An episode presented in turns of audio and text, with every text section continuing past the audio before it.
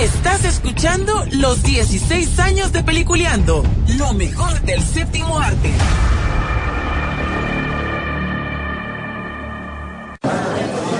Ah, tengo hambre. Compremos unos nachos. Ah, te faltarían los frescos también. Sí, hombre. No, yo quiero palomitas. también. Sí, yo sí, también. palomitas. Ah, yo quiero palomitas. Ya que hora para empezar peliculeando. Hombre. Va a estar Espérate, cállense, cállense. Miren los anuncios. Apaga el celular vos que va a empezar la película. Espérate, hombre, espérate, espérate, espérate, espérate. Sí, ahí viene ya, ahí viene, ahí viene. Déjame mandar un mensajito. Cállense, cállense. Vienen los avances de las películas.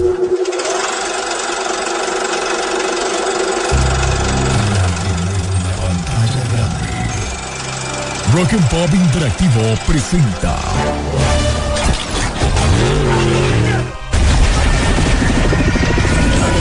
Can't just let you walk away. Peliculeando.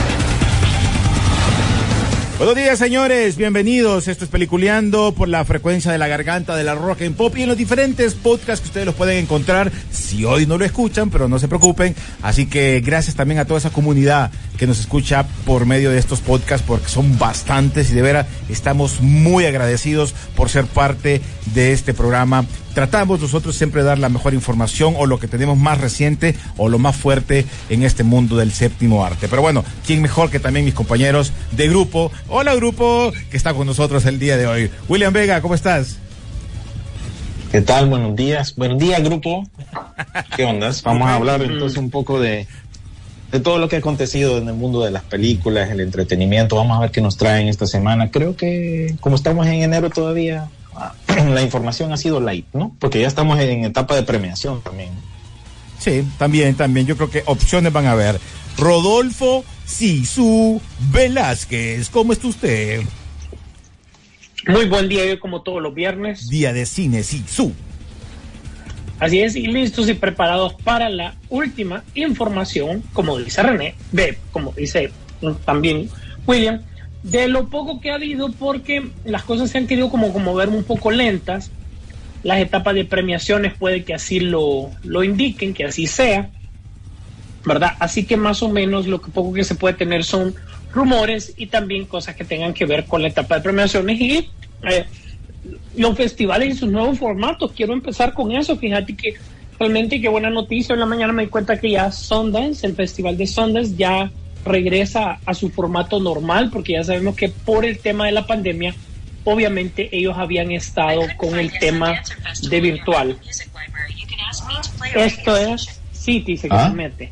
City se mete Ah. cuando no le llaman. Mira, esto, metían ahí opinando y todo. ¿ah? y, opi- oh, y opinando, ¿verdad? Que este el día se celebra aquí allá, y bueno.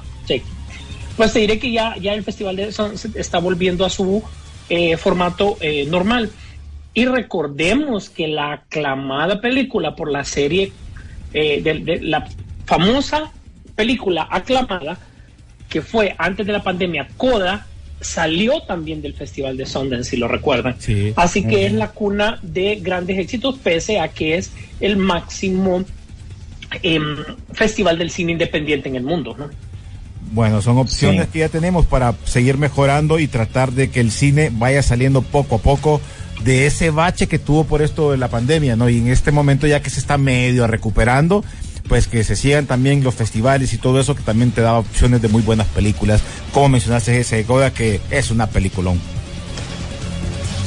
Sí, muy buena de por sí, si te acordás, no, no tenía mucho de- detrás de, de ella, o sea, mucho empuje, hasta que empezaron los premios, es que se empezó a ver un- una clara ganadora, digámosle, en cuanto a mejor película, pero hubo un, buen- un buen tiempo que nadie la, la estaba viendo. Lo mismo está pasando este año, ¿verdad? No había un claro ganador hasta ahorita que fueron los Globos de Oro. Creo que los cuáles otros premios fueron esta semana, los de los Critics Choice Awards. Los Critics Choice Awards, sí, exactamente. Y, se viene el de el SAG también, ¿verdad? Que es el Screen, Screen Guild Awards también. Entonces, cuando vos empecés viendo esos, eh, esos ceremonias, y vos ve, vayas viendo que vaya ganando The Fablemans, o los Fablemans, mejor dicho, eh, ya es cuando vas viendo, ok, esta película es claramente la que está sobresaliendo en, en, encima de todas las demás, ¿verdad? Porque antes no estaba muy claro el panorama y porque ha salido muchas cosas buenas que sí. están al qué te digo que están a la par están al mismo nivel más, más que todo pero cl claramente parece ser que la gente pues quiere otorgarle el premio a, a, al señor Steven Spielberg. Ok, y por cierto, William, tenemos una promoción porque para este fin de semana tenemos una premiere que es una película, es, es, una película independiente, ojo, eh, eh, no es, no, no la trae ninguna de las franquicias fuertes, van a estar a nivel nacional y nos invitaron a una premiere este próximo martes de la película Qué viaje con papá. Y me llama mucho la atención porque es el mismo efecto de Adam Sandler, ¿no? Obviamente aquí con el señor Rod Snyder, que eh, lo conocemos como como Este cuerpo no es mío, eh, ha aparecido también en varias películas acompañado de Adam Sandler, por cierto. Y aquí, que quien es la escritora de esta, de esta película es la esposa de él, y también aparece como la esposa de él en la película, la esposa de Adam Sandler y la hija de, de, este brother, como que quiso el que el presupuesto se fuera en la familia, pues, pero es una película eh, interesante, familiar, de esa comedia familiar que vas a poder disfrutar. Eh, uno como papá, creo que la vas a poder disfrutar también con tus hijos, en este caso, eh, cuando somos como papá, no, no como la mamá, porque siempre hay películas de mamá con los hijos. En este caso es de papá con los hijos, cuando el papá lucha por saber eh, querer o, o, o, darle lo mejor a su hijo, ¿no? Entonces, o este caso a su hija. Es una película que está ya eh, todavía para que la gente pueda participar, ¿verdad, William? Sí, hasta el domingo anunciamos eh, ganador, así que pueden ir a nuestro Instagram, ahí vamos a estar dando cinco pases dobles para que vayan al preestreno de esta película. Eh, creo que en inglés se llamaba Daddy Daughter Trip, es con Rob Schneider, como bien dice eh, René. Y otro dato curioso, gracias a nuestro oyente Nieves, que me mandó un mensaje ahí a Peliculeando, que Dice ella que el chavo que sale en esta película, Miguel Ángel Muñoz, es un actor muy conocido allá por Europa y España, me imagino. Ha salido en muchas series, películas y es ganador de MasterChef Celebrity. Oh. Y bueno, ella me eh, estaba contándonos una historia también de que se hizo viral junto con su, um, creo que su, su tía abuela, eh, haciendo videos durante la pandemia, eh, pues básicamente cuidando de ella durante la pandemia. Y bueno, se ponían a hacer videos durante la pandemia que eso se volvió viral, así que se dio a conocer este chavo por ahí. Y bueno, hay que darle la oportunidad a esta película, como bien decís vos, es independientona e incluso está dirigida por Rob Schneider. Y bueno, vamos a ver eh, si ustedes, pues, si así les parece, pues pueden participar. Y ya el domingo, pues, les decimos a todos los ganadores que eh, acudan, pues, a la sala de, de, de, cine, que va a ser, el preestreno va a ser este mar próximo martes, martes 24 de enero. Cinemas en Metro Cinemas Nueva Centro, así que ahí saben, y ahí están todos los detalles en nuestro Instagram también. Oíme, Sisu, William, algo que quería eh, preguntarles. Eh, hay efectos, y, lo vuelvo a repetir, creo que este efecto de las películas de terror funcionan ahora por cada mes. Y sacan cualquier cantidad. Y Sisu, eso está, no sé si está en un podcast de los anteriores o no sé, pero él siempre mencionaba que iba a aparecer esa, ese mercado de, de, de terror, que de una u otra manera de 10 pega una, pero cuando pega, pega bien. Y creo que ese es el caso de esta, de esta nueva película de, de, Megan, ¿no? Que eh, obviamente la lanzan en una fecha que no hay muchos estrenos fuertes y, igual, y le funcionó, ¿no? Porque llevó buenos números. Realmente sí, está. La gente le ha gustado, se ha vendido bien la película. Obviamente ya se habla de la, de la, de la siguiente y todo pero yo creo que el éxito de la película radicó en no encasillar a la película en que es solo de miedo, sino que traer un poquito más y aparte el efecto un poquito tecnológico de la inteligencia artificial. Si no, fíjense ahora, cuando usted busca algo en YouTube, ahora el efecto de, de, de este GP, no sé qué shot, sale en todas las búsquedas, sí. porque es lo que la inteligencia artificial está haciendo ahora. Eso está marcado como una tendencia como tal. Y yo creo que eso fue lo que le ayudó también a la película a tener un boom. Son películas que a, o sea, difícilmente llegan a un presupuesto de 10 millones de, de, de- de dólares y realmente de repente sorpresa el primer fin de semana eh, con facilidad rebasan esa cifra que es relativa desde luego pues porque Sí. están los gastos y todo pero es una buena medida pues para decirte si la película eh, tiene éxito o no aquí te pongo un ejemplo claro que, que últimamente se puso en tendencia que iba a pasar con la franquicia de G.I. Joe pues de ver, de ver, después de ver Snake Eyes, que solo recaudó 40 millones y se gastó más de 100, yo creo que hasta los números son fáciles, ¿no? Sí, sí, para Entonces, entonces, ¿qué pasa? El cine de superhéroes, el cine em, de fantasía y todo, que tenga mucho presupuesto, el problema es que de una u otra manera está obligado a hacer buen dinero. Y aquí quiero decir, puchica, y aquí disculpen, pero esto va para los tres. O sea, nosotros tenemos que aprender de James Cameron. Él sabe lo que está haciendo desde ya días. que- sí. Y a pesar de que Mm, no le sí. creemos, a pesar de que no le creemos, algo sucede y algo le da vuelta a la situación y resulta que su película ahora es netamente rentable. Sí, te voy a decir que no sé cuál es la, qué es La lo que que realmente maneja. él hace, la fórmula que él maneja, porque el otro día casualmente estaba viendo yo un, un video de un crítico, ¿no? De, de México, eh, que tiene un canal de YouTube a propósito que se llama La, La Zona Cero. Él, co- él cubre casi más que todo lo que es animación, pero le dio por darnos su reseña de, de lo que fue Avatar, ¿verdad? Claro, realmente no hemos hablado de Avatar en sí en este programa, en, en la secuela. Es una película para mí normalita, pues, media tabla en cuanto a su historia. Claro, vas por ver los avances tecnológicos. Entonces, el, el punto de él era que él mencionaba todas las instancias en, el en las cuales eh, James Cameron ha copiado de otra, de otra mater- de otro material para hacer sus películas y viendo la evidencia que él presenta, la verdad que es cierto, casi todo lo que él ha hecho de alguna manera u otra ha sido chepia de otra cosa o de otro material que ha salido a- anteriormente, incluso en algún momento creo que lo demandaron por, por Avatar, por, por parece que alguien se inventó estos bichos azules también por otro lado y Y no eran Y los bueno, espíritus azules hizo- tampoco. ¿eh?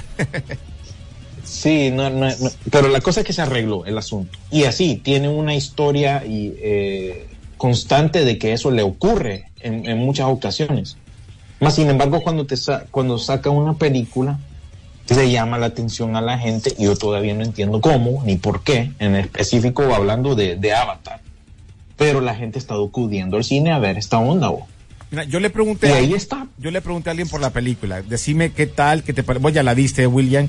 Vos tenés tu punto de vista. Y yo con Rodolfo hemos hablado nosotros que siento que la película, obviamente, los, el efecto visual es espectacular. Eso nadie se lo va a quitar. Pero no fue lo mismo cuando miramos la primera, que la primera te venía con No que- fue la sorpresa. no fue la Fue la sorpresa. sorpresa. Sí, correcto. Entonces, ese de boca en boca de la parte, porque se habla mucho que también la parte eh, de, del guion, la parte de, de, la, de la unión con la primera película, como que falla bastante, eh, se enfoca en unos temas que uno como que... Se floja, Sí, se entonces, floja. en ese aspecto, pero la película funcionó. O sea, independientemente de que arrancó medio así como bajito, siempre lo he dicho eh, James Cameron, que poco a poco va a ir subiendo esa película. Fíjate que uno de los puntos interesantes que yo dije, o sea, tratándome de meter al rollo, dije, James Cameron tiene dos temas que tiene que resolver y vamos a ver cómo lo hace. Yo me imaginé que le iba a dedicar tiempo, que era el problema de cómo iba a traer a la vida a un personaje que ya estaba muerto en este mundo de Avatar, ¿cierto?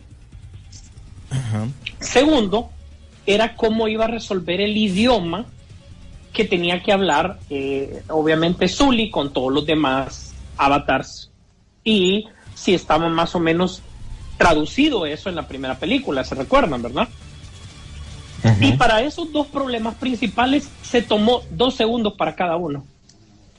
Un clon y este idioma ya es tan natural que lo veo como mío y todo el mundo hablando inglés. O sea, fue como se lo quitó de la nada los problemas que le pudo haber dado a él como más desarrollo. Entonces, veo que eso los problemas los resuelve rápido. No sé si eso le funciona no le funciona. No es eso, porque en general lo que la gente va a ver es, no es por una escena, es en la película como tal lo que te da, la experiencia de la película. Al final no sé si es curiosidad, si es mucho azul, pero realmente ahora les pregunto, ¿será que este año o el otro, no estoy seguro cuándo viene la 3, eh, nos va a volver a sorprender seguido y ya nos vamos a convertir en, no, Avatar ya es signo de que lo que va a salir es, es fuerte. Actualmente, con todas la, la, la- las películas de cómics, volvemos a lo mismo, son las películas que más presupuesto tienen, ¿cierto? Eso está más que claro. O sea, ya los grandes estudios son las que tienen presupuesto, lo cuidan y todo. ¿Cuánto les cuesta llegar? Y en el caso de Avatar, todo el mundo empieza dudando y termina siendo una película que sobrepasa cualquier película de cómic fuerte cuatro veces. Si vos lo ves, son cuatro veces más que una película de cómic. Sí. Entonces, realmente ahora el efecto de James Cameron es como más importante. Pero yo no creo que nosotros incluso vimos en el pasado que nos gustaría que volviera, que le diera la gloria a Terminator, que le diera la gloria a Aliens, pero realmente eso eh, no va a pasar, pues. Sí. Ya está No, y, y se, y se no hizo el intento, ¿no? Con esa última de Terminator. Él de alguna manera estuvo involucrado, sí, su, pero Estuvo no- involucrado, sí. Sí, pero Mm, bueno, él fue el de la idea de básicamente matar a, a John Connor, ¿no? En, en esa película. Y bueno, entonces ahí pones en duda, bueno, James Cameron todavía tiene ideas o tiene realmente, bueno, sí, o, o- o- o como siempre, ¿no? Comete, comete errores. Entonces es bien, es bien difícil descifrar si es un genio o es básicamente alguien que ha aprovechado las oportunidades que ha tenido. Y lastimosamente para su ego eso le ayuda a él, porque vos, vos, vos lo oís hablar y estando en, en presentaciones y en ceremonias, el man se las tira, pues, de que es el mero toro, pues. Lo, lo respalda la- lo que ha sido la taquilla, pero para mí, para mí, no, que te digo, no es, no lo puedo comparar con Spielberg, no lo puedo comparar con Tarantino, ni siquiera lo puedo comparar con Christopher Nolan, para mencionarte algunos de los grandes directores, ¿no? Ni Scorsese. Simplemente es alguien que yo creo que ha aprovechado las instancias y bueno, ahí están los resultados, no los podemos negar. Correcto. Algo le llama la atención a la gente de, de- de su Aún- material.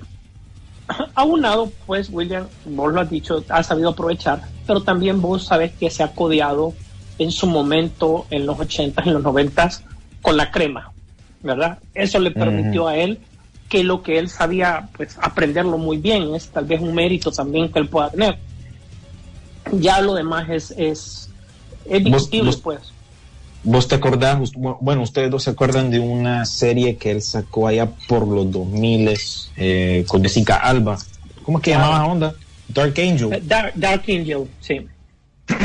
Muchas de las cosas que sacó él, digamos, por ejemplo, de ahí vienen de- del- del anime manga Battle Angel Alita, que eventualmente él produjo y Él finalmente produjo. salió la tal película, ¿no? De, de Robert Rodríguez, que él por muchos años, o sea, Ja- James Cameron estaba apuntado para dirigirla. Y, bueno, ahí nuevamente es, simplemente otro ejemplo, pues, de, que él a veces aprovecha, pues, en buen momento. No sé qué es lo que tiene exactamente, pero ahí, bueno, le, le, pegó en, aquel, en aquella instancia también. Sí, sí, ha tenido su momento y lo ha aprovechado. En el cine yo creo que tenés que aprovechar cuando estás en ese momento y muchos de ellos se han llegado a ser tan grandes actores, perdón, este directores por lo que aprovechan, ya independientemente cómo lo hagan, pero las taquillas, los números también hablan y eso es otro otra cosa que no podemos negar. Eh, ¿Ya vieron ustedes el, el nuevo tráiler de Scream 6? Vuelve, yo pensé que hasta ahí iba a llegar, pero este brother, ¿cómo se llama? Godface, que va a estar va a estar allá en Nueva. York haciendo de las suyas, pero dicen o mencionan ahí que va a ser una versión más, más heavy, ¿va? Este brother va a andar ahí, si, si antes andaba descuartizando, aquí va a meterle más al, al cuchito. Y se, y Pero- se- si te fijas en ese trailer es pichinguero porque es coleccionista de, de Ghostface, básicamente, ¿no? Es como tiene una baticueva. Sí. O sea, agarró el- Lleno con todos los artículos de las películas anteriores, los trajes, y bueno, el- ese es el gran misterio, ¿no? Que este es como un super Ghostface que va Solo con que todo. más. Ajá, más, un poquito más hardcore y bueno, me recuerda bastante a Ja- Jason Takes Over Manhattan, ¿no? De que Jason anduvo allá en Nueva York. Bien similar el tono y y no me extrañaría que, de, que le, lo cambien por completo a lo que fue la película del, del, año pasado. Creo que van a cambiar de tono, va a ser un poco eh, diferente, ¿no? Se, se, nota en el trailer diferente y también está aprovechando eh, de repente la, la, la, popularidad que tiene Jenna Ortega, ¿no? que fue un, de, fue un descubrimiento para todos con la serie de, de Merlina, pero ya sabemos que el año pasado hizo varias películas eh, de, de, este, de este género. Así es, y, y, en esta película ella no es la personaje principal, mm. ¿verdad? Y yo creo que realmente ahí es tema de los, de los productores, de, de, de ver si pueden aprovechar el efecto de ella, si hicieron una edición de la película original para darle un poco más importancia, pero realmente Jenna Ortega fue, eh, aceptémoslo, fue los Adams la que la puso como enfrente, pero ella ya estaba sí. haciendo, eh, desde ya días estaba trabajando, pues.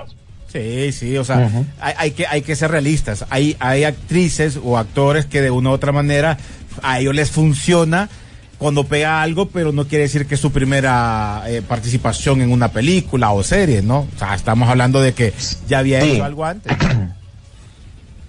Y hemos hablado tantas veces también de que es bien difícil catalogar ahora, por decir, una estrella taquillera de cine, es bien difícil ahora eh, encontrarlas, ¿no? Son pocas las que quedan. Tom Cruise, Leonardo DiCaprio. Ah. Y se han hecho muchos intentos. Mira, te doy el ejemplo de Margot Robbie, ahorita con Babylon, eh, antes de esa Amsterdam, no fueron éxitos taquilleros, a pesar de que Margot Robbie es alguien conocida, pues ha salido un montón de, de cosas sobre después, uh -huh. hasta cierto punto también. Entonces el punto clave va a ser ahorita con la película de Barbie. Tenés a dos actores que han salido en sin fin de, de, de, de proyectos. Ryan Gosling y, se supone y, que son y de Margot peso. Robbie. Y se supone que son de peso. Se supone que son de peso, pero que eh, volvemos a lo mismo van a ser ellos, entonces se van a convertir en estrellas de taquilla. Veremos, porque recuerden también que va a competir con Oppenheimer, que está también plagado de muchas estrellas y va a atraer a otro público diferente al de Barbie. Va a ser muy interesante ese fin de semana cuando esas dos películas choquen y vamos a ver Oye, si de verdad estos actores Uy. pueden trascender un poco más y ya convertirse en estrellas eh, taquilleras, ¿no? Que, oye, que es William. muy pocos que tienen esa, esa categoría. Ajá. William, estás hablando, eh, la verdad, o sea, estás hablando de películas diametralmente opuestas, públicos totalmente opuestos. O sea, el público que de una u otra manera le gusta un poco leer, el público que, que, que más histórico y el otro, el, la cultura pop como tal, ¿verdad? Lo más popular que puede existir. Y nadie quiere dar su brazo a torcer. Está claro que que por su lado eh, Christopher Nolan, sabiendo que va a sacar un producto un cañón que es, y ya estrenando estudio, recordemos que ya no está trabajando con, con, con Warner, ¿cierto? Sí. Te está sacando un nuevo producto. Y por otro lado, ¿vos crees que Mattel va a dejar que su franquicia estrella le suceda algo? Con, con, con actores también así. Le va a meter también publicidad. Yo creo que ese va a ser si, si hace años, hace 10 años, ¿te acordás que comentábamos sobre, sobre fines de semana en verano caníbales que se mataban las películas entre sí? ¿Verdad? Sí. Y, y si no, recuerden cómo básicamente eran como niños masacró a Pacific Rim. La olvidó, pues, la hizo olvidar. La hizo ol, olvidable, pues. Y solo por un fin ¿verdad? de semana. Entonces, solo por un fin de semana. Entonces, que aquí yo veo, puchica, se van a pelear, pero realmente en el fondo, en el fondo, en el fondo me alegra porque quiere decir que estamos volviendo al tema del cine, ¿no? Sí, sí. Esa es una, una nueva opción. Bueno, en, en otras cosas, ya escucharon la noticia también de lo de Mark Hamill, que dice que él no volverá a ser el guasón y, y está obviamente diciendo que él volvería si, si Conroy estuviera, pero obviamente sabemos que falleció y lo hace como un como un este, ¿cómo sería? como que sin ese guasón de él y no está el Batman de, de Kevin Conroy, no, no existiría ese guasón. Sí, como diciendo, ya no tiene sentido, pues. Eh, tanto tiempo que trabajaron juntos en múltiples proyectos. Videojuegos, eh, películas, y, series. Y, tam, y, también a días Mark Hamill está queriendo separarse también de, de lo que es su, su, trayectoria como la voz de, del guasón. Entonces, es, una combinación de todas esas cosas, vos, que, que ya creo yo que ya cumplimos un ciclo. Eh, DC eso sí tiene la ventaja quizás sobre Marvel, que estamos más acostumbrados a ver múltiples versiones del mismo personaje en diferentes medios de sus personajes y, y bueno, tienen que aprovechar y, y- y instalar a alguien, instalar a alguien diferente, ¿no? A alguien que, que salga de ahí. Porque hay otros actores que han hecho la, la voz, creo que se me viene a la Pero, mente. pero la emblemática de él. eh, La emblemática de él es esta voz, pero ya también eh, tenemos que ser, eh, tenemos que, tiene que haber cambio también, vos. ¿Sabes qué también, dijo? Ya está, ya está grandecito también, ya. Sí, Imagínate, casi todos nuestros héroes, poco a poco, eh, lastimosamente, se han estado muriendo, ¿no? Kevin Sí. Conroy, eh, Jason David Frank, muchas de las personas así icónicas del, del- de la cultura popular, poco a poco están falleciendo, así que yo creo que es hora de, de jubilarlo, aparte de eso. Sí, mira, mira lo que decía él en una entrevista. Dice, llamaban y decían, ¿quieres que hagan el Joker? Le decían a, a- a él, ¿no? Y mi única pregunta era, Kevin es Batman, dice. Si, decía que sí, diría, estoy dentro. Éramos como socios, éramos como eh, Lauren y Hardy. Sin Kevin ahí no parece haber un Batman para mí, dice.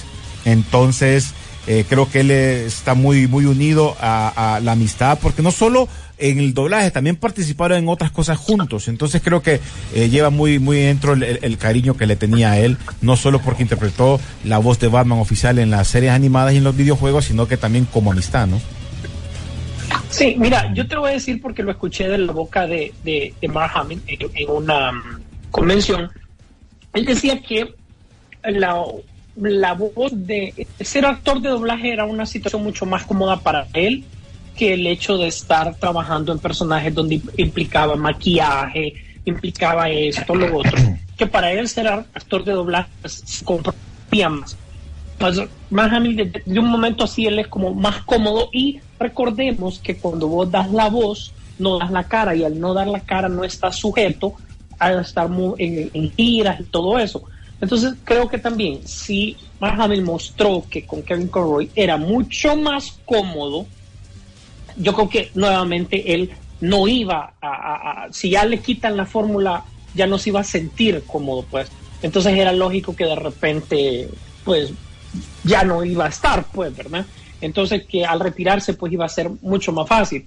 Claro que queda un vacío, pero eh, entendemos que hay otras personalidades, o sea, recordamos que Batman Limitado vimos a Troy Baker, escuchamos, perdón, no lo vimos, escuchamos a Troy Baker, me gustó en Leo Batman, eh, Zach que también lo hemos visto en, ¿Qué pasó ayer? También dio la voz del, Guasón, pero realmente, eventualmente, y te digo cuál es el otro problema, ustedes, bastante importante, que yo creo que lo mencionamos el, el, el viernes pasado en la plática que pudimos haber tenido en algún momento, era de que eh, ahorita se ha, pe- se ha perdido eh, toda esta generación que se estaba hablando de personas que daban voces icónicas como tal, que vos quedabas como marcado a todo esto. Y en voz no era, eh, lo, no se separa. Y recordemos que para DC, para la parte de animación, que es una de sus, de sus más fuertes, perdió a Andrea Romano, que era la directora de voz de todas las películas animadas que nosotros hemos visto. Y que ella hacía el trabajo mucho más fácil para los directores para construir este universo que duró bastante tiempo, si lo recuerdan. Pues. Sí, Entonces, tenés, ra- yo- tenés razón con, con respecto a ella, ¿no? La directora básicamente de casting. de casting. de- sí, sí. Ujú. Era la que llamaba a todos. Pero bueno, ahí está una de las noticias que salió esta semana. Y la otra, no sé si actualizamos esta noticia porque la hablamos hace un, eh, un par de meses, no sé cuándo fue que sucedió eso. ¿Se acuerdan el caso de Alec Baldwin que, que ahora sí ya está acusado de homicidio involuntario?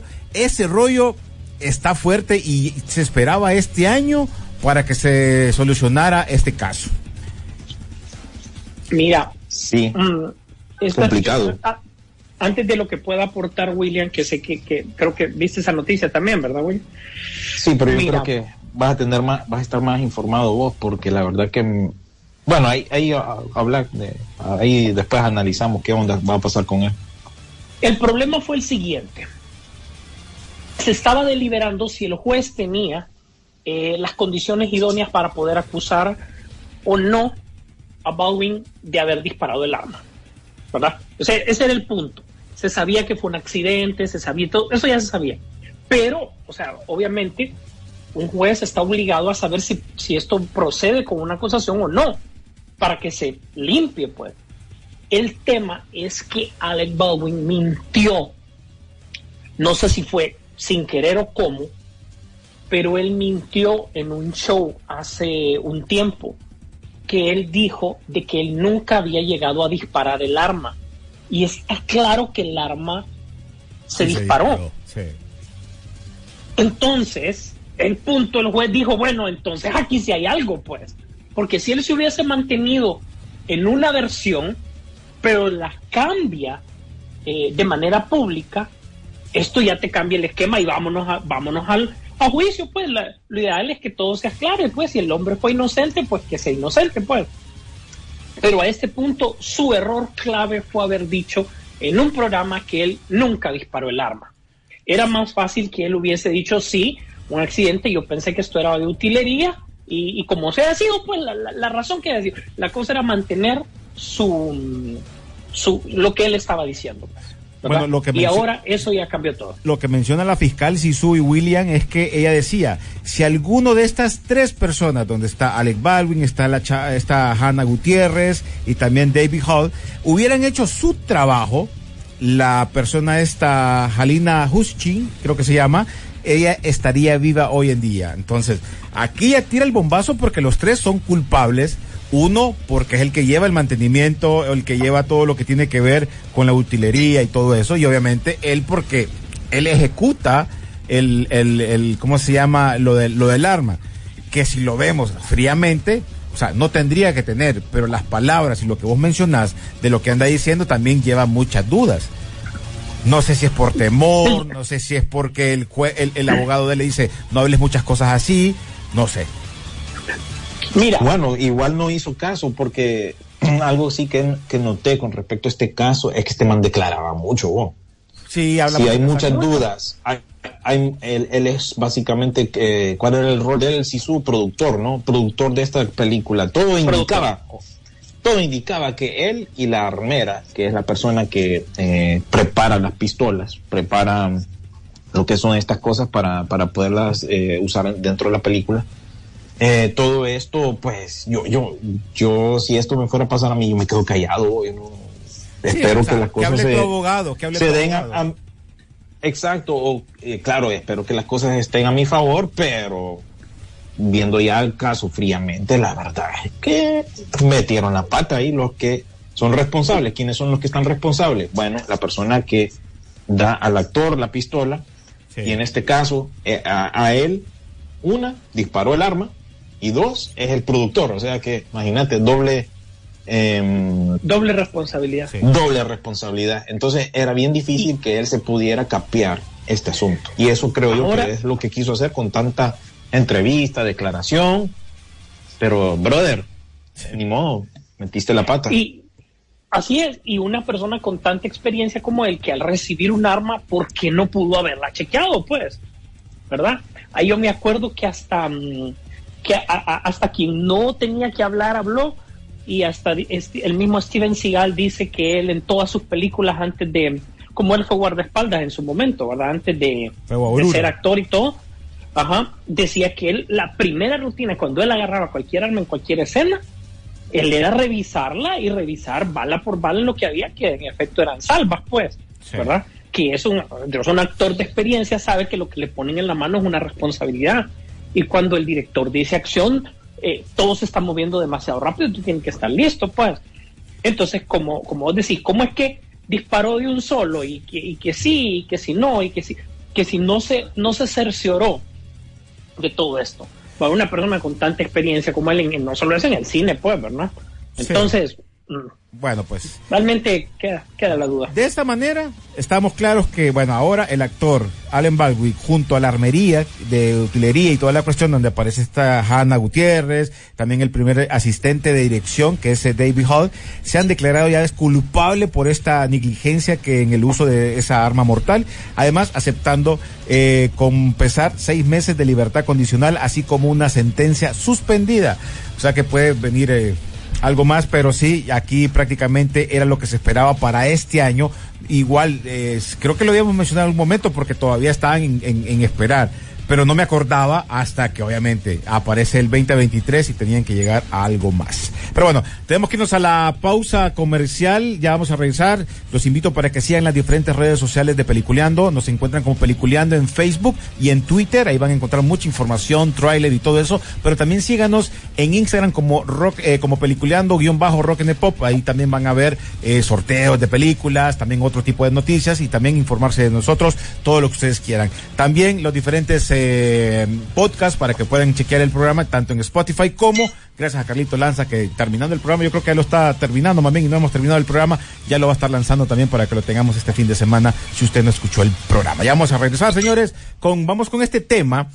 Ya miraron bien ustedes la, la serie esta, ¿no? De, de, de los, ¿cómo es que se llama? La del videojuego. Que el tema final The es- Last of Us. el tema de Depeche Mode al final y explican por qué, obviamente por lo que dice, y un tema que ha vuelto a funcionar, creo que este es del finales de los ochentas, este tema de Depeche Mode, y vuelve a, a funcionar ahora gracias a esta serie de videojuegos que también le ha ido muy bien. Ya regresamos, señores, esto es Peliculeando.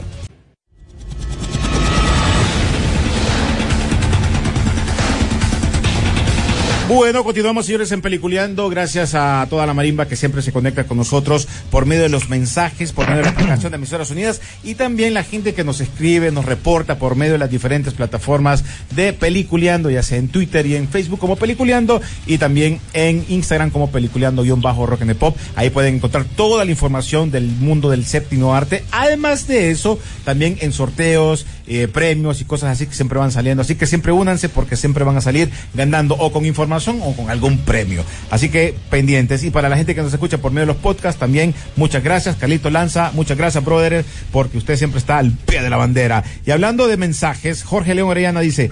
Feliz fin de semana, peliculeros. Primero quiero comenzar que cuando les comenté que iba a ver la película el menú y William dijo que era buena, la vi y sí es buenísima. Bueno, buena recomendación. El otro día vi los crímenes de la academia, los crímenes de la academia y es muy buena también con, Chris- con Christian Bale. La recomiendo. Yo los veo, yo los crímenes de la academia los veo cada año. Sí. en febrero. Dice George Laporte, dice Optimus, dice hola René y compañía, ya se vieron la pri- el primer capítulo de The Last of Us, salud desde las Europas. Ya, me parece que las críticas, muchos que conocen de ese videojuego, yo medio lo he visto, el primer videojuego, y empecé a revisar más detalles, hacen unos homenajes al videojuego sin necesidad de querer ser el videojuego, sino que van agarrando la esencia y te va quedando, y, si vos sos seguidor del videojuego, vas a, vas a adaptarla mucho mejor todavía.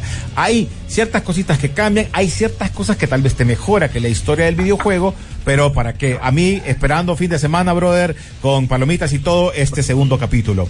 Eh, Giuseppe Salgado, eso es cierto, las películas de James Cameron no son ideas originales y eso lo ha hecho desde que es director. Ahí está. Dice, pero seamos honestos, Megan es una basura de película así de simple. Es que miren, hemos hablado y muchas veces que cuando vos vas a ver una película, desconectate el chip y anda a disfrutar la película. Si llegas con el tema de ir a verle todos los errores, obviamente vas a salir como que decepcionado. Esta es una película de que le meten ahí revolvieron a, ¿cómo se llama? Chucky, le metieron algo de, de Terminator y le metieron no sé qué otra película, la licuaron y salió esa, ¿no? Eh, creo yo, y un poquito de comedia, creo yo, no sé, pero la película ha funcionado.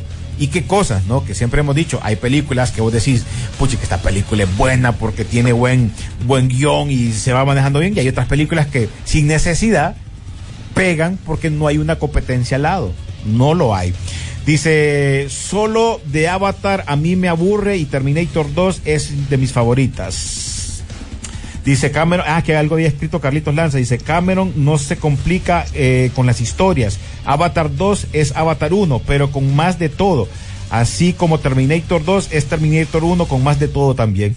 Puchica, más claro no, más claro no lo pudo decir, ¿verdad? Sí.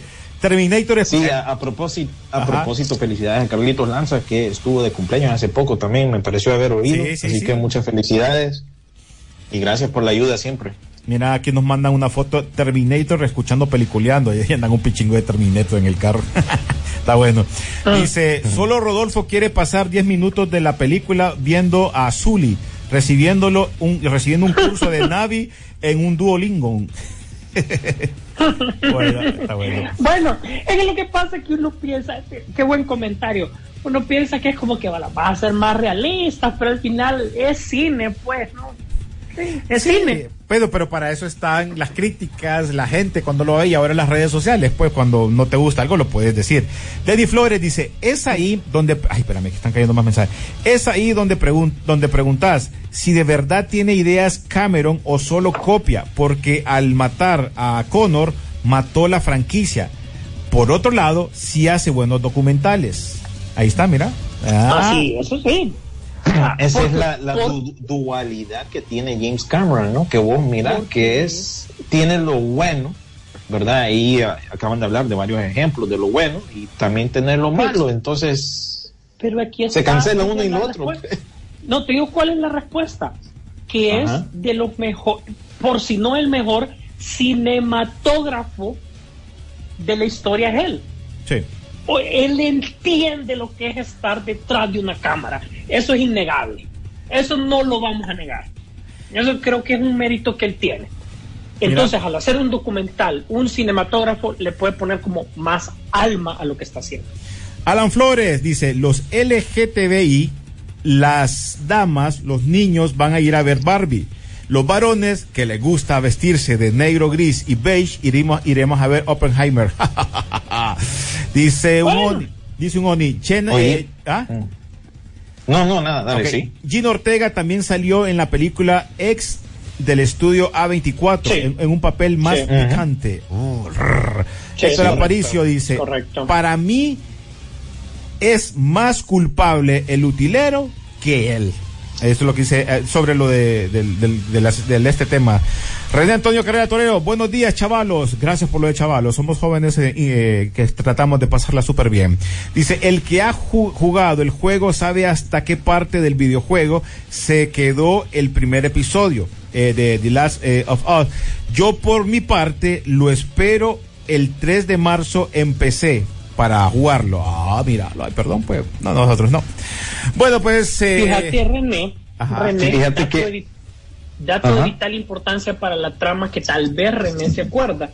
Cuando mm, eh, lanzaron el juego The Last of, The Last of Us, eh, la em- el desarrollador o la empresa nos invitó a un lanzamiento que hubo y lo probamos, ¿te acordás? En, en aquel restaurante que queda por, Sí, en el... por las minitas. Correcto. En el tercer Es piso. correcto, nosotros estu- exactamente nosotros estuvimos en el lanzamiento de Last of Us. Bueno, recordad que en ese tiempo la consola de PlayStation 3 era o 2, no mi 3. chavo, gol, gol, mi chavo, gol, mi chavo. No, no, tranquila. La, la consola de PlayStation no, no. 3 lanzó la, el juego con la consola cuando lo compraba. Ese, ese juego, por eso es que lo fuimos a probar. En, en esa en esa ocasión, En esa el ocasión. ve- 2013, ¿no? Fue que salió el, el, el, jue- el Por juego. ahí fue, por ahí Y fue. les, les hago la pregunta a los oyentes, porque yo jugué el original, o sea, cuando salió esa vez, jugué cuando salió en 4K la papada, y ahorita que salió para el Play 5, debería de volverlo a jugar, porque no entiendo yo realmente eh, por qué lo remasterizaron una tercera vez, cada, cada vez para cada consola, ¿no? Porque tu consola Entonces, no va a agarrar el viejito. Es porque tu consola no va a agarrar el viejito. Entonces, para que No, o sea, cuando salió el Play 3 tenías el de Play 3, pero el mismo juego. El Play 4, mismo juego, nada más que actualizado. Y lo mismo acaban de hacer para el Play 5. Entonces, mi pregunta es básicamente, ¿vale la pena eh, esta versión del Play 5 para... Bueno, Jorge León Para ver si lo volvemos bueno, a jugar. Ve que Jorge León lo va a comprar. Él juega bastante PC, he visto, entonces creo que lo está comprando para tenerlo en PC. Entonces, yo creo que va, va a depender también cómo te gusta eh, la, la, la visualización del juego, si ya más real, si mejora tal vez los diseños, todo eso, posiblemente ahí. Pero si tenés la consola viejita y tenés el juego, pues quédate con ese. Pues si no la tenés, pues sí tenés que actualizarse. Antes de irnos con las noticias, eh, Quédate con el mismo, quédate vos con el mismo Optimus que tenés desde la primera vez, a ver si es cierto. si lo tengo. Solo que lo actualizo. y Pues tengo- no, solo, tengo- solo con eso, no, solo con ese quédate. Sí, no, ahí está, tenés razón, tenés, tenés todas las tapas llenas de razón. Ey, por cierto, se confirmó ya la biopic de Michael Jackson y este Anthony Fuku, ¿cómo es? Fukua, será su director. An- An- Antoine Fuqua. Antoine, Antoine Fuqua. Antoine Fuqua. Así es, Bachak, vos que Sí, hablas, poner- sí. pon- pon- ponerle un poquito de pan baguette. Sí. ya, ya está. Vamos a ver qué tan, porque ya han habido otras eh, historias, eh, han habido películas así, pero no han sido así como, como una biopic completa, ¿no? Hablarán de todo el tema también que pasó ahí en, en el parque de él y todo eso, pregunto. Sí, a- eso lo comunicó Lionsgate, que es la productora de esta película, lo comunicó de que sí van a tocar todos los aspectos. Ahora, ¿cómo lo van a hacer? Pues ese es otro rollo, ¿no? Esa es otra plática. Recor- Eh, algo- recordar los derechos y recordar que muchos de los hipotes, cuando se habló, te acuerdas que hubo una, una, algo que pasaron, un documental que pasaron en HBO, creo que fue. Sí. Que Sí, muchos de eh, los que algo hablaban de correcto correcto muchos de los que hablaban también criticaban y no querían que mencionaran porque habían eh, actores niños en ese momento que ya están grandes que eran ellos salían a decir que no saca a mí aquí Mikey nunca me hizo nada nunca me tocó ¿no? entonces vamos a ver cómo van a nombrar esto o si van a poner nombre ficticio no sé Vale, pues, una, Sí, pregu- una pregunta de, de trivia, enfocándonos ya un poco más en lo que es la producción de la misma. Una pregunta de trivia para ustedes dos. ¿Cuál es el actor favorito de Antoine Fuqua? Yo diría que Denzel Washington. Exactamente, es el primero que puso a Denzel Washington en un papel como villano y prácticamente ya sabemos lo que pasó en día de, de- de entrenamiento. Y después en la película del justiciero.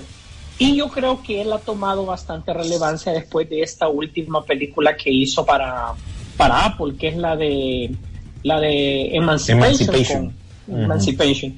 Creo que entonces Antoine está tomando. Ahora, sí les voy a decir a ustedes, el casting le va a costar bastante. Le va a, Va a estar, va a estar difícil. Sí, lo que te a Ahora. propósito, se viene el, el Justiciero parte 3, que, que reúne de nuevo a Denzel con, con esta chavita, vos, ¿cómo que llama? Con Chloe- Eh, Chloe con Moretz. Dakota Fanning. No, Chloe, Mon- Chloe Moretz es. Mm, La ah, que Chloe salió en la primera. No, no es Dakota Fanning, vos acordate que salieron con salieron con Mark Anthony Bueno. en aquella de Man on Fire. Una de los dos a ser Una de esas dos. Bueno, el punto dice, es dice que, Chuck va a que es Dakota difícil. ¿va? escuchen va, dice Chuck que es Dakota ¿va? En la primera, en la primera es Chloe. Que me acuerdo que es en la primera es Chloe. En- no, pero en esta tres, en la 3 del justiciero, para mí eh, va a salir con Dakota Fanning, fíjate.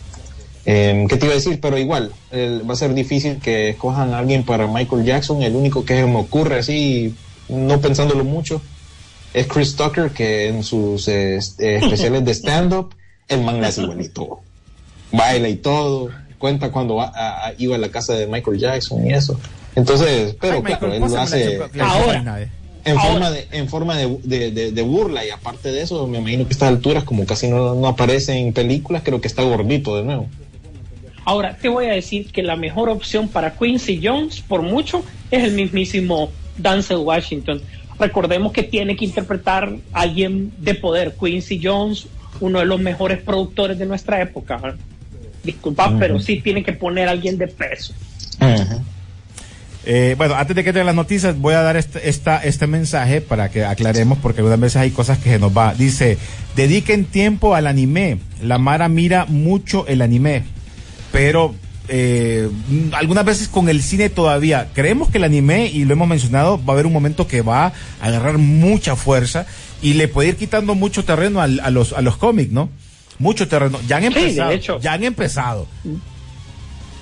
No, no, de hecho, bueno, ustedes le pueden preguntar a William, no me deja mentir. Entras a cualquier tienda de cómic en Estados Unidos, eh, y O de videojuegos Hot. Topic, de videojuegos al mismo Hot Topic. ¿Y qué es lo que tenés enfrente, William, de entrada? Anime. Pero de- bueno, anime. en la tienda de, de a dólar, digámosle, eso es lo que te venden. Hay una tienda específica, ayer mismo lo, lo, lo noté, que está mercadeado por completo a los a la edad de 15 a 25 años. ¿Verdad? Es una tienda de dólar, pero todo lo que tienen ahí son muñequitos, Funko Pops y cosas de anime. Ese es el enfoque realmente. Así que en, en su momento vamos a hablar, pues, pero Va a tener que salir una producción así. Va a tener que salir una película una fuerte. Sí. La última que se me viene a la mente quizás es Battle Angel Alita, porque la acabo de ver hasta hace poco. Pero sí, créeme que eh, eh, en algún momento el anime tiene que, que sobresalir un poco más. Sí. Bueno, pues eh, eh, hoy sí creo yo, William, que hoy sí traes refritos ahí en la bolsa, ¿va? Sacaste la bolsa de la magia, hoy sí traes refritos porque si miren la página. Sí, Así que, brother, arranca vos. Oh, después de que William hable, a todo mundo se nos va a subir el colesterol. Porque esto es frito, frito, frito. Con la fritán ahí, con, la, con el aceite que quedó ahí del, del año pasado, Todavía, sin botarlo. eh. todavía sin botarlo. Bueno, ya, ya tenemos como tres años de que no botamos el aceite. Pero bueno, se viene el, el refrito de la película Ghost de allá de los noventas. Oye, con Patrick oye, Swayze. Ajá. William ¿Qué dice Chuck? William bota aceite, dice. Eh, sí, es que tanto refrito, imagínate, no, no, no da ni chance de botar el aceite con tanto refrito. Bueno, se viene entonces el, el refrito de la película esta de Ghost. A mí, la verdad, lo primero que me vino a la mente fue la escena de dónde está el policía que se burlan precisamente de la escena cuando están ahí esculpiendo el, Ah, el, sí. el- el jarro, ¿no? Bueno, y el actor Y que va a ser, que va a ser el papel de, de De Patrick Swayze se supone que va a ser Shannon Tatum, que él tiene los derechos, dijo él, los derechos de, de- de hacer el remake de esa película. Entonces estamos pendientes y hablando del pasado y de refritos y nosotros que nos metemos en esto de- de los rollos de los pichingos, ¿sabes quiénes van a estar de vuelta, no? Los motorratones de Marte, oíme, ya como que ya estamos rascando el fondo del barril de la nostalgia, ¿no? Estamos, mira, ve, estamos ya agarrando otra vez bastante los 90, porque acordate que también vienen los Power Rangers. Ajá, Ah, hay reunión, hay reunión, tenemos Hay reunión. reunión especial de 30 años, imagínate. Los no de los estar. 90 ya están rucos, pues. Bueno, lo que hablaban ustedes, ¿va? Yo ya me siento viejo cuando hay reunión de los Power Rangers, que no eran necesariamente de mi época, y también los motorratones de Marte que van a tener una nueva serie, nuevas figuras. Bueno, viene con todo, pues, los motorratones y los Power Rangers también, que van a tener ese especial de Netflix de 30 años de aniversario. Ya sintámonos viejos, imagínate. Los Power Rangers ya son treintones. Y Sin nosotros, la Power Ranger rosa. Sin la Power Ranger rosa y, y por supuesto de, eh, Jason David Frank creo que no alcanzó a Me imagino que van a, Aparecer hacer, en este van a especial. hacer algún homenaje. Homenaje. Sí. sí sí van a hacer algún tipo de homenaje pero bueno eso es imagínate así es como estamos con esto de la de la nostalgia y lo otro que podría mencionar ya saliéndonos un poco de, lo, de la fritanga es que se viene eh, una nueva película de, de esta serie de Rainbow Six no con el director de las películas de John Wick Eh, Rainbow Six, claro, está basado en la idea de, de Tom Clancy, ¿no? Un famoso escritor de, de pel- eh, de libros de espionaje y todo eso. Y va a estar protagonizada por eh, Michael B. eh, Jordan. Exactamente. Y también hay que hablar de todo lo que presentó Netflix para el 2023, muchos vistazos, ¿verdad? Incluyendo la nueva película de, Zack Snyder, Rebel Moon, la nueva película de Gal Gadot también que se viene por ahí. Y bueno, ahí está nuestra página de Facebook lo que es el trailer de todas las películas que se vienen para el Espérate, 2023. William. Ujú. Y ese, ¿cómo llamarías vos? Esto es refrito, reasado, re qué? Que se estrenó ayer, todavía no lo he visto. The Nighties Show. Ese es un refrito, Sisu. Nadie lo Con pidió. otro nombre, ¿ah? con otro nombre. Imagínate, ya estamos en los 90, pues ahorita es el tiempo de los noventeros para que brillen, pues por eso que también está pegando tanto eh, el anime, ¿no? Porque hay muchas propiedades de aquel entonces que ahora pues han tenido también su oportunidad para salir, como Pokémon, ¿verdad? Lo que no te extrañe que venga por ahí el live action de, de Sailor Moon. Eh, Sí. Algo más ahí de los 90, pues, que pueda resurgir ahí. Ya lo de, lo de los 80 ya se nos pasó, papá. Sí. Ahora estamos en los 90. Dice Dennis que fue Dakota Fanning, dice que ahí mandó. ah, bueno, ahí está, pues. Y bueno, eh, en cuanto a noticias, eso es lo que yo tengo y nada más los dejo con los estrenos de esta semana, que como ustedes saben, cada semana, pues hay que ver qué es lo que hay en cartelera, ¿no? Y en streaming. En cines, pues va a estrenar lo que es la película esta de Babylon con Margot Robbie, eh, Brad Pitt, que tiene pinta de, de anzuelo de Oscar. Eh, que a propósito, eh, las nominaciones van a ser anunciadas este próximo martes 24 de enero, eh, temprano por la mañana, creo yo. Así que pendientes a nuestras redes sociales para ver quiénes son los que son nominados este año para los premios Oscar. Terrifier 2, el payaso siniestro, también estrena en cines de allá de Centroamérica. Espérate, Sisu, espérate, Sisu. Y viene, viene tu alero, tu querido actor, tu favorito, diría yo, Russell Crowe, junto, oí, oí con este elencazo, ¿verdad? Eh, Liam. Hemsworth, eh, el- eh, eh, Elsa Pataki, llegan a cines en Solo, Juego solo perfecto. pesos. Solo Encabezados, pesos por empezando por el primero. Exacto, encabezados por Russell Crowe, que es el alero, el actor favorito de Sisu. Esta película yo no sé de dónde salió, pero bueno, estrena en cines a partir de, este fin de semana. Y mm, en cuanto a streaming, yo creo que igual volvemos a sufrir de lo muy, muy poco. Estamos bien, estamos en enero, ¿verdad? Ya se sabe que no hay muchas opciones. Tenés, por supuesto, la nueva temporada de, hablando de Jeremy Renner, que se acaba de recuperar, eh, Mayor of Kingstown, se estrena la nueva temporada. Eh, Last of Us, que ya como lo hablamos, el nuevo episodio de este fin de semana, el domingo estamos listos. La secuela de la película Searching, que se llama Missing, que este tipo de película, básicamente todo, la trama ocurre en una pantalla de computadora. O vas viendo cómo van investigando y haciendo las cosas a través de las redes sociales y la computadora. Bien interesante, pero no sé si realmente merecía no. esta secuela spin-off. Sí, es de la de la aquel eh, chinito del- que perdió su hija y todo lo demás, ¿verdad? Sí, sí, es esto la es primera diferente. película. Que una propuesta realmente diferente, pues, ¿verdad? Algo diferente. No era de cine, ojo. Es una película, obviamente, de, de Salió durante la pandemia. Salió durante la pandemia. A mí me gustó, la vi porque era como una idea, pues, diferente, pues. Sí, Pero es- realmente, que sí, Ujú. pues, Sí, en esta es al revés. La, la, la hija anda buscando a su mamá que se pierde en un país latinoamericano y ella pues está tratando de, de deducir qué fue, qué, qué fue lo que le pasó a la mamá, pues si, si, si la secuestraron o qué onda, ¿no? Y, y, y como mencionó René, pues The 90 Show que también estrena ya en Netflix, así que no sé cuántos de ustedes le van a dar oportunidad a esta vaina. Yo creo que van a ser muy pocos, pero bueno, eh, simplemente es algo más de contenido que tienen eh, para ustedes este fin de semana. Y si su no sé si hay partidos de la NFL también que está, está caliente ahorita, ¿no?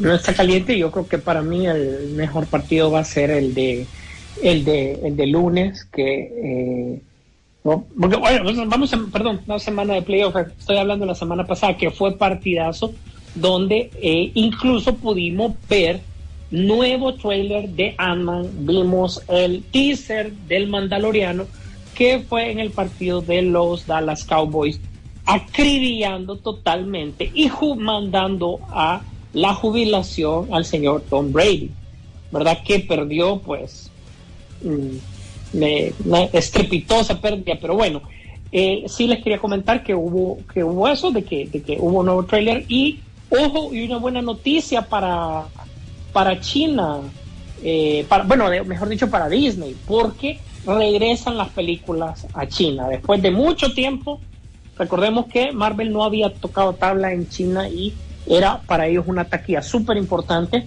¿verdad? Ellos van a arrancar eh, ahorita en febrero con un peliculón que es ah, Pantera Negra 2. O sea, hasta ahorita va. o sea, de lo Imagínate, se- retrasado que van. Se, se saltaron The Eternals, creo yo. Básicamente se saltaron toda la etapa 4, creo yo, allá en China, ¿no? Se, se salvaron. Realmente eh, se eh, salvaron. como que sabían algo, ¿verdad? como que o sea, los chinos están adelante. Y bueno, luego, obviamente, eh, Wakanda Forever no están esperando que les dé, que les entre dinero por eso, sino que simplemente ya meterse de nuevo, porque obviamente quieren que el mercado de China reaccione bien a, a Quantum Manía.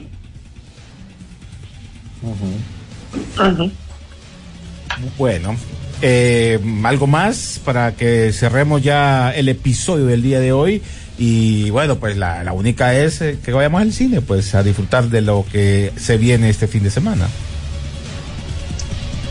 Yo creo que igual eh, para la siguiente semana hablaremos un poco más de Last of Us, ya cuando, cuando obviamente viendo un segundo capítulo ya vamos a tener una idea mucho más clara. Lo que sí les puedo decir con mucha certeza que estaba, obviamente vi varias noticias, a todo mundo le está gustando la serie, eso es innegable, pero así como vienen las cosas buenas, empiezan las cosas así, ya la gente se empieza a quejar de puro gusto, pues. Y aquí les voy a decir, les voy a preguntar algo a ustedes dos primero y después para el público de su opinión. ¿Ustedes creen que es súper importante, sí o no, que los actores conozcan muy bien el material original de donde viene lo que están interpretando, sí o no? Yo creo que sí tiene que conocerlo, no es que lo hayan jugado, pero que tiene que conocer muchas bases No, importantes. conocerlo es jugar. Es que no Conocerlo es creo. jugarlo. no, en es este no- caso, en este caso, conocerlo es jugarlo. No, es que no sé qué tanto porque también el director tiene que conocer mucho de eso, porque el complemento lo da la dirección del, del- de, la, de la serie, quien, quien te está diciendo por dónde ir, ¿no? Eh, conocer un poquito, sí, claro, pero no sé si que tenías, tenés que ser un jugador, jugador nato, para que puedas hacer ese papel. Ocupas un gran actor y este brother ahorita lo está haciendo bien. Eh, viene ahorita otra vez con Mandaloriano y se nota el papel, se nota la idea que está presentando, porque si vos ves los cuadros por cuadro de las escenas del videojuego, que, que son, son como homenajes al videojuego, vos ves cosas muy interesantes. Y entonces ahí donde conoces parte de ese, de ese, de esa historia del juego. Pero no sé si tenés que ser tan, tan, tan, tan fanático. Que te guste o que lo jugues para que probes qué ondas, tal vez que te metas en el personaje, que creo que eso es lo importante de un actor, ¿no? O una actriz, que sepas meterte en el personaje. En el caso de Henry Cavill sabemos que él es, le gustan los videojuegos.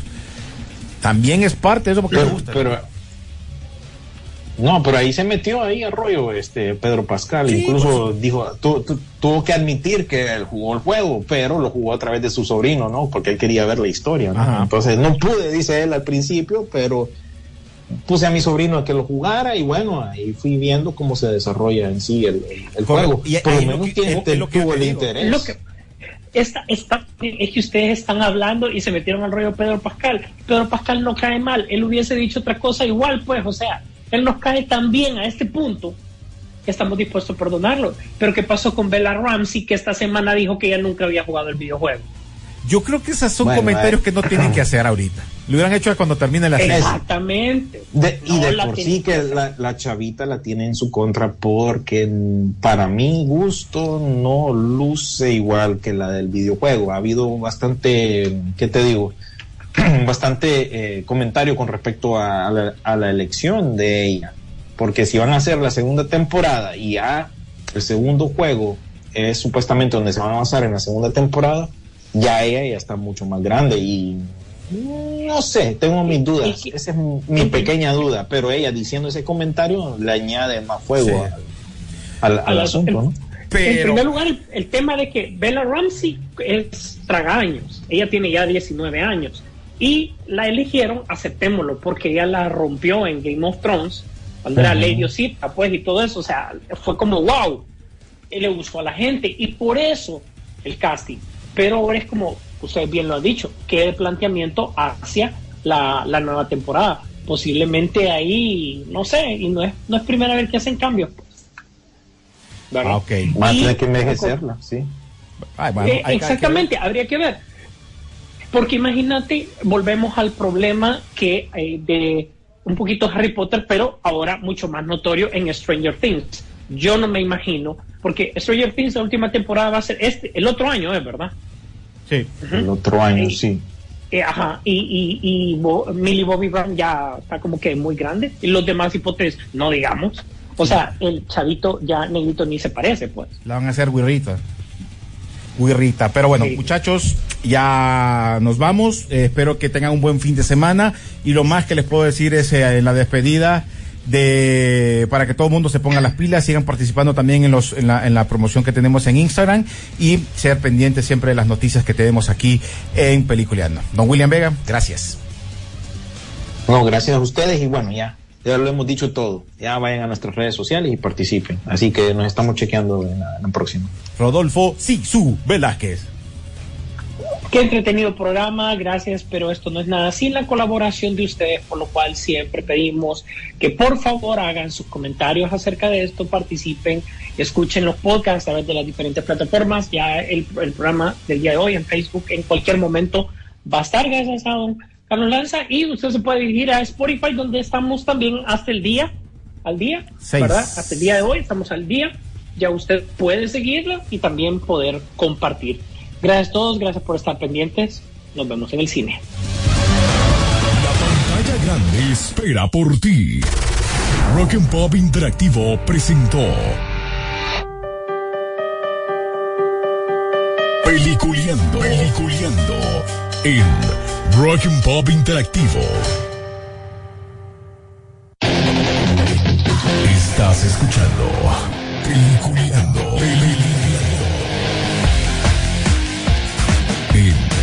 Rock and Pop Interactivo.